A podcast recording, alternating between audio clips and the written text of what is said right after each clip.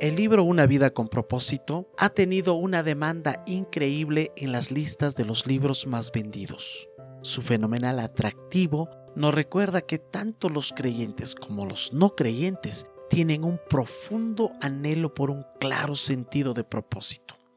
Todos queremos saber que nuestras vidas están involucradas en algo que vale la pena. Sin un fuerte sentido de llamado y propósito, la vida no es nada más que ajetreo rutinario.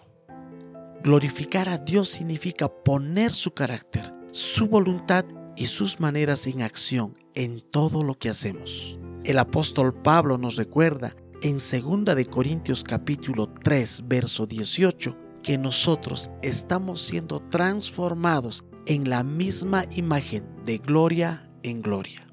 El propósito de nuestras vidas es dejar que otros vean y experimenten su amor a través de nosotros. Qué privilegio profundo es reflejar el amor, la misericordia, la gracia y la justicia de Dios a un mundo cuyo corazón está velado a la verdad de Dios.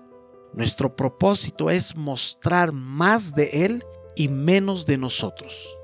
Eso es vivir con un propósito.